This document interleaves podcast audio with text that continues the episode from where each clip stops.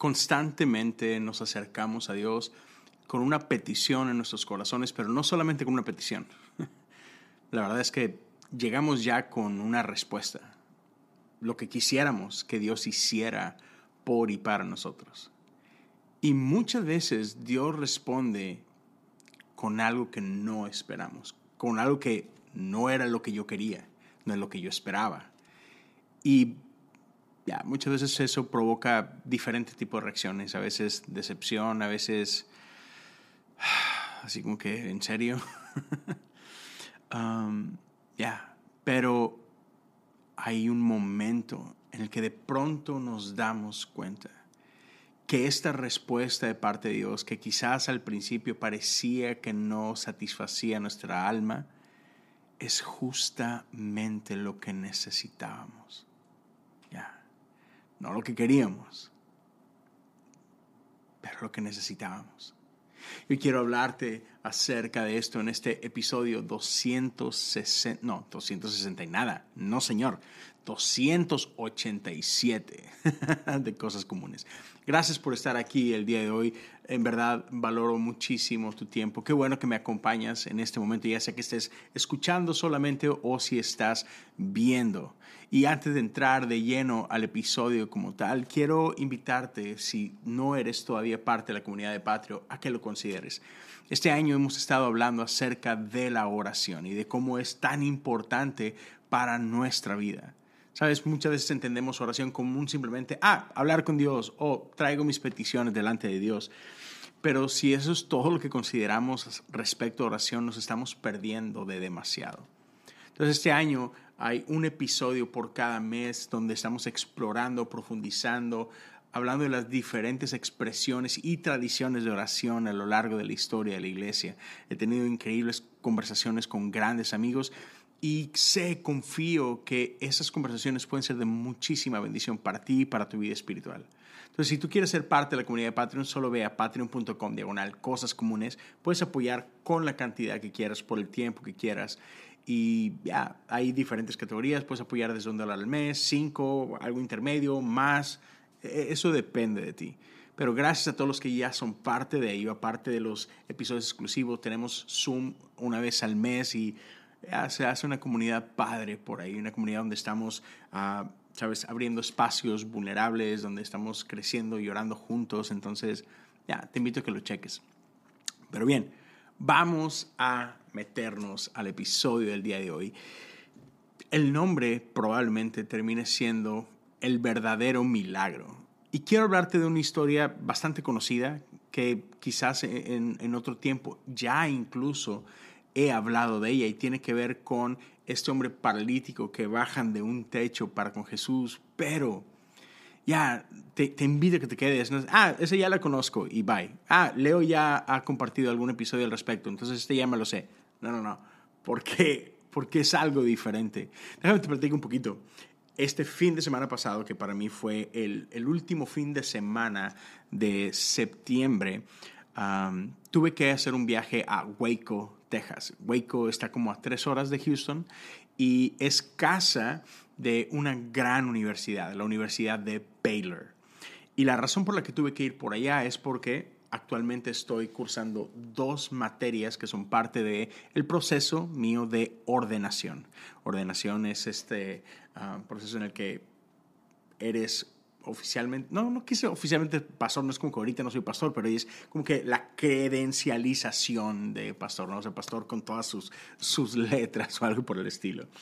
Entonces estoy cursando algunas clases y bueno, una de esas clases tenía un fin de semana donde íbamos a hacer un acto eh, presencial y por ahí teníamos que exponer uh, delante de todos, ¿no? Y, y en este caso una clase de predicación. Entonces, estuvo chido porque somos treinta y tantos alumnos y nuestro maestro armó varios grupos, en mi grupo somos cinco, y él dijo, a ver, señores, pueden predicar de Mateo, Marcos 1, 2, 3, 4, 5 o 6. Ustedes escojan el capítulo, escojan qué parte de Marcos quieren predicar, pero pues ahí divídanselo entre ustedes. Y entonces nos estuvimos preparando por unas semanas y dijo, ok, nos vemos en Waco. Tienen 10 minutos para su sermón. Déjame te digo, eso en sí mismo es todo un reto. Entonces, Voy a tratar de predicarte, no de predicarte, pero compartirte este mensaje en esos 10 minutos. Obviamente ahorita hay un intro y demás. El podcast va a durar más de 10 minutos, pero espero que eso como tal, espero cumplir mi, mi cometido. En vivo, la neta, me tardé 13. Entonces, sí. no lo logré, pero hay otros que se la bañaron y se pasaron hasta de que 20 minutos o más. Entonces, 13 estuvo bien. Ah, pero está interesante. Uh, cuando nos dijeron estos son los capítulos, a mí me encantó. Marcos 2 es un gran, gran capítulo. Y esta historia, te voy a decir como que medio, medio trampa, ¿no? Porque dije, ok, es familiar, ya he predicado de, ahí antes, entonces, pa, la llevo de ganar, ¿no? Pero estuvo muy chido porque mientras me preparaba para ello, yo ya iba con que, ah, ok, pues voy a predicar lo que ya prediqué antes. Y ya traía mi tema, ya pensaba, esto es lo que voy a hablar. Pero en el proceso, mientras oraba y estudiaba y escribía, Dios me fue llevando por otra dirección. Entonces, eso me encantó. O sea, porque, porque Dios no se conforma a lo que tú te conformas. Así, ah, te sientes como con eso.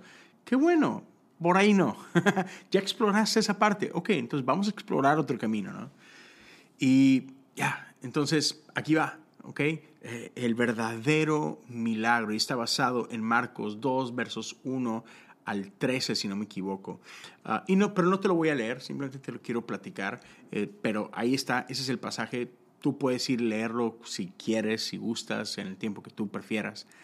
Pero otra vez, es esta historia donde unos amigos llevan a su amigo, quien es paralítico, y lo llevan delante de Jesús y hacen un hoyo en el techo, ¿no? Pero bueno, si me lo permites, déjame, déjame orar. Rara vez oro en, a la hora de hacer un podcast, pero siento, siento de parte de Dios el hacer esta oración. Entonces, va. Espíritu del Dios vivo te pido que tú nos prepares para que mientras escuchamos y meditamos en, en esta tu palabra, que podamos recibir aquello que tú estás tomando de lo profundo de tu corazón para depositarlo en lo profundo del nuestro. En el nombre de Jesús, en el nombre del Padre, del Hijo y del Espíritu Santo. Amén. Amigos, me encanta porque esta historia sucede mientras Jesús está haciendo lo que el Padre lo llamó a hacer.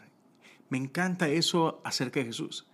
Que Jesús no anduvo por ahí nomás, así como que, pues, a ver qué se me ocurre hacer el día de hoy. No, no, no. Jesús vivió una vida muy intencional, una vida llena de propósito.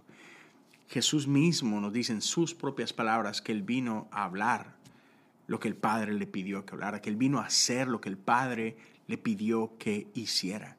Y es justamente eso, el hecho que Jesús estaba viviendo en la voluntad del Padre, lo que nos permite ver este tipo de historias, lo que nos permite ser testigos de este tipo de milagros. Y eso me emociona mucho y me motiva mucho porque yo sé que habemos muchos aquí que, que ahorita están viendo y que están escuchando esto, que, que ese es el deseo de tu corazón. Tú quieres vivir en la voluntad del Padre. Como sea que se vea eso, o sea, no, no nada más los pastores vivimos en la voluntad de Dios todos, todos estamos llamados a eso y creo que todos aquí lo estamos intentando.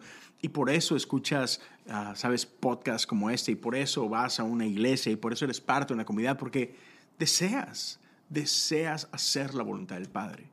Entonces me emociona porque es, otra vez, es ahí, en hacer su voluntad, que podemos ver y participar de lo que Dios quiere hacer en el mundo. Entonces, aquí estamos en medio de esa historia, ah, en medio de una explosión, en, medio de una, ah, una irrupción de, algún tipo, ¿no? Porque por cientos de años el pueblo de Dios ha vivido de historias. El pueblo de Dios ha vivido del pasado. Aquí están todavía como que aferrándose al Dios vivo, al Dios de Abraham, de Isaac y de Jacob, al Dios de David. Pero solo viven de esas historias. Tienen cientos de años de no experimentar a Dios por su cuenta. ¿Me explico? Y, creo que muchas veces eso nos pasa a nosotros. Vivimos de lo que Dios ha hecho, pero, pero Dios no está haciendo nada en nuestras vidas o pareciera que no está haciendo nada en nuestras vidas y solo vivimos de los recuerdos.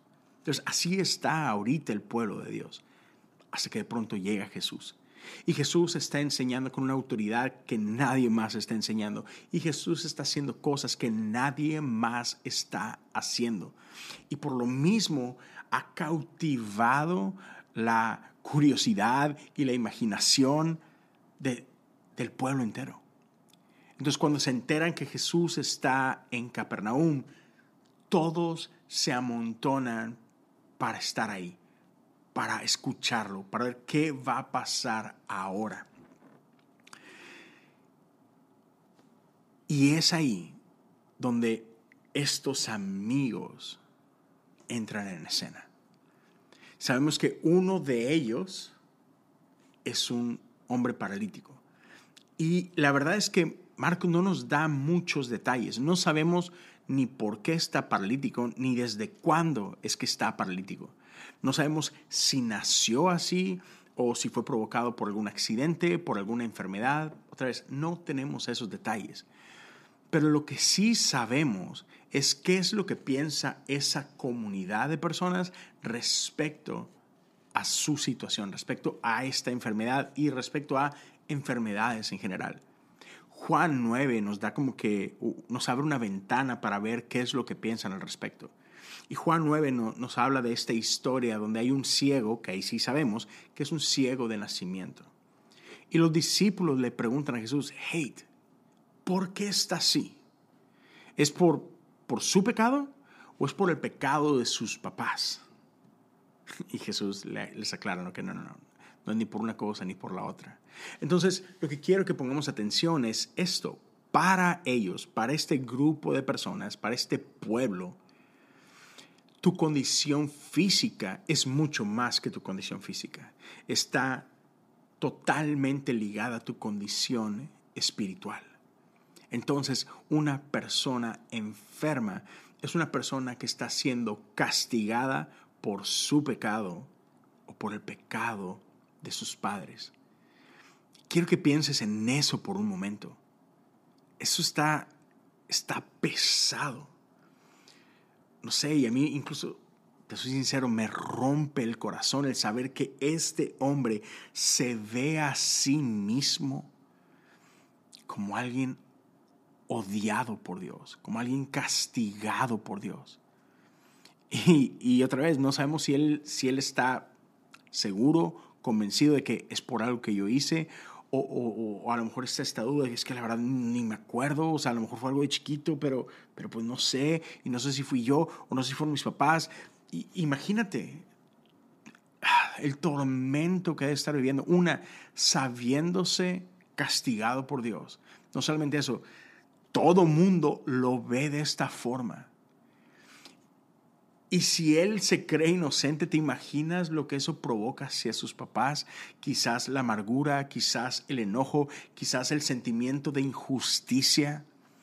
Todas estas son cosas durísimas con las que ha tenido que vivir él por no sé cuánto tiempo. Realmente es, yo creo que el, el tipo de peso que si no estabas, ahora te paraliza por completo. Y yo no sé, si él nació así, seguramente sus papás gastaron todo el dinero que podían para tratar de que su hijo estuviera bien. Y, y, si no sus papás, ahora él si tiene los medios, seguramente él también lo ha intentado de todo. De todo alguien que ha estado desesperado por salir de esta situación, por cambiar su situación. Y quizás ahora está en medio de desesperanza. Pero, pero está rodeado de algunos amigos. y al menos alguno de ellos cree que Jesús puede hacer la diferencia en la vida de esta persona. Así que llega el día, saben dónde va a estar Jesús y van por él y lo llevan hasta este lugar de reunión. Y me los puedo imaginar emocionados, hablando de cómo puede llegar a ser la vida de este amigo después de encontrarse con Jesús. Y puedo imaginarme un camino donde poco a poco la, no, no, solamente la esperanza va creciendo, pero la expectativa va creciendo. Y quizás este amigo, este paralítico, si no creía, de pronto decía que, ya, imagínate, y empezando como que a verse a sí mismo sano. Finalmente llegan. ¿Y qué es lo que encuentran? Sino una multitud. Y sabes, a nosotros multitud nos emociona, porque nosotros pensamos en multitud y pensamos, algo estamos haciendo bien si estamos, por ejemplo, te como, como pastor, como parte de una iglesia, pensar en multitudes, pensar en, en, una iglesia llena que, hey, tuvimos que abrir otro servicio porque ya no cabemos y tuvimos que abrir otro más porque ya no cabemos y, hey, a lo mejor tenemos que irnos a un lugar más grande porque no cabemos. Eso es emocionante. Pero en los evangelios muchas veces multitud no es una bendición, no es algo para emocionarte. Multitud es un estorbo para llegar a Jesús. Y eso es justamente lo que esta multitud es. Y puedo imaginarme la decepción de esos amigos cuando llegan a este lugar y ven que no hay manera de llevar a su amigo a donde está Jesús.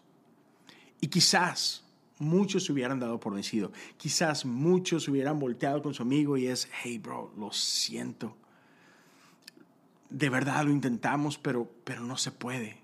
Hey, pero a la próxima Vamos a ver dónde va a estar Jesús mañana y te prometo, vamos a despertarnos más temprano y, le vamos a ganar a la multitud. Te vamos a llevar ahí. Pero eso no es lo que sucede.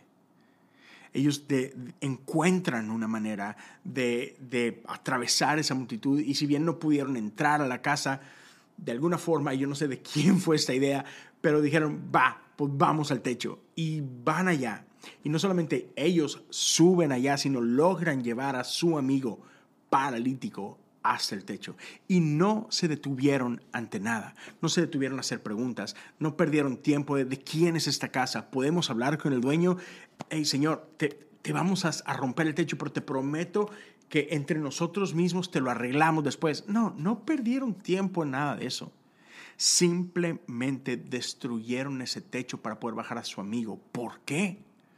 Porque para ellos era más valiosa la vida de su amigo que lo que pudiera costarles el reparar ese techo, lo que pudiera costarles eh, el, que lo regañaran o el que lo denunciaran o el que lo metieran a la cárcel. Eh, nada importivo porque valía más la vida de su amigo. Era tan importante que su amigo tuviera un encuentro con Jesús que no pararon ante nada. Así que ahí van, y puedo imaginarme la, la disrupción en la casa. Y a Jesús mismo así como que preguntando qué rayos está pasando ahí arriba. Esas ratas están bastante grandes, ¿no? Finalmente abren el hoyo y bajan a su amigo hasta que llega a los pies de Jesús. Y conocemos la historia. Sabemos que Jesús voltea y los ve y la palabra nos dice que Jesús vio su fe. Y yo no sé cuántas veces tú te has detenido a pensar que fe es algo que se puede ver, pero Jesús la vio. Y podría detenerme ahí y en otras ocasiones me he detenido ahí y he acampado ahí y he hecho todo el tema acerca de eso, pero no hoy. Cuando Jesús ve su fe, voltea a ver a este hombre y dice lo siguiente Hijo mío, tus pecados te son perdonados. Quiero que escuches con detenimiento esas palabras, que a lo mejor no significan mucho para ti. Y sabemos que provocó diferentes reacciones.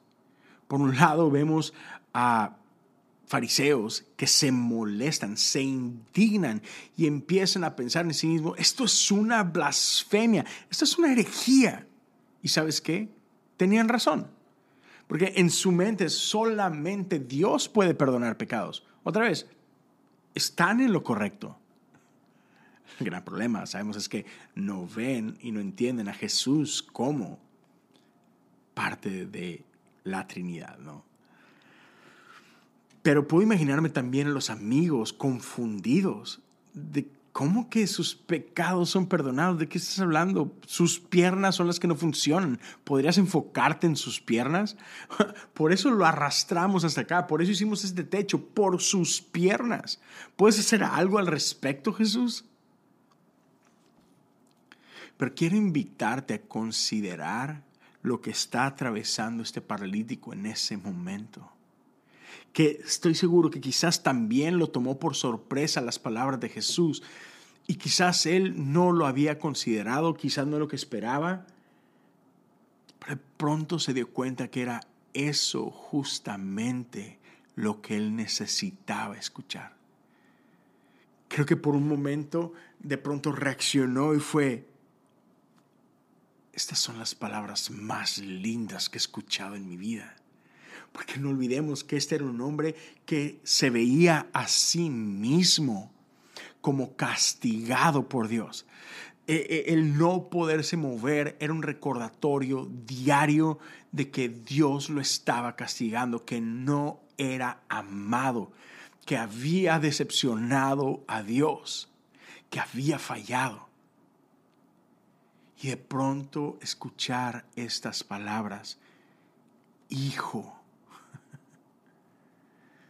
tus pecados son perdonados. En un instante ya no era más enemigo de Dios. En un instante ya no era más alguien castigado por Dios. Era alguien ahora reconciliado con Dios. ¿Puedes imaginarte lo que este hombre estaba sintiendo en ese momento? Y sabemos que, Jesús se detiene por un momento para, para señalar al elefante en el cuarto, ¿no? Pero me encanta que Jesús no se acobarda a pesar de las reacciones. Jesús no se detiene. ¿Sabes? Porque Jesús no es solamente alguien que vino a proclamar buenas noticias, Él es buenas noticias. Y sabemos lo que el profeta Isaías declaró acerca de Jesús, que sí, Él vino a proclamar buenas noticias, pero no solo a proclamar buenas noticias, dice por ahí también que Él fue ungido para traer libertad a los prisioneros, para traer vista a los ciegos, para liberar a los oprimidos, para proclamar el año del Señor. Y es lo que Él hace y desafía a todos aquellos que están dudando de su autoridad. Dice, ¿qué es más fácil decirle a este hombre? ¿Tus pecados te son perdonados o toma, levántate, toma tu lecho y vete a tu casa? En ambos casos este hombre sale caminando. Pero ahora toda la atención está en este paralítico que tiene que tomar una decisión y esto es ¿A qué voz le voy a poner atención? ¿A estas voces que están diciendo que yo no puedo ser perdonado?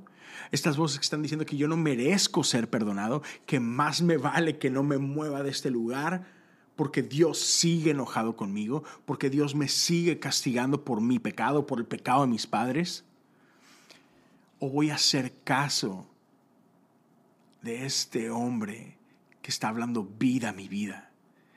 Voy a hacer caso a este hombre que me dice, tú también eres hijo, tú sigues siendo hijo, tú eres perdonado, tú eres restaurado, tú has sido reconciliado con Dios. Dios no te ve más como su enemigo, como alguien sobre quien está desatando su furor. Dios te abre una vez más las puertas de su casa, te invita a su mesa, te abre los brazos y te llama hijo. Y sabemos lo que pasa a continuación. Este hombre se pone de pie de un salto y toma sus cosas y sale de ahí. Y todos en ese lugar comienzan a adorar a Dios, asombrados de lo que acaban deber. Y con eso quiero decirte lo siguiente. Sí, sí, podemos hablar de que tú puedes ser como esos amigos también y, lleva a tus amigos delante de Jesús y nosotros estamos llamados a, a provocar encuentros con Jesús y chido, sí. Pero quiero hablarte del propósito de tu vida y de mi propia vida. Y es que a ti y a mí se nos ha dado el mismo ministerio que le fue confiado a Jesús.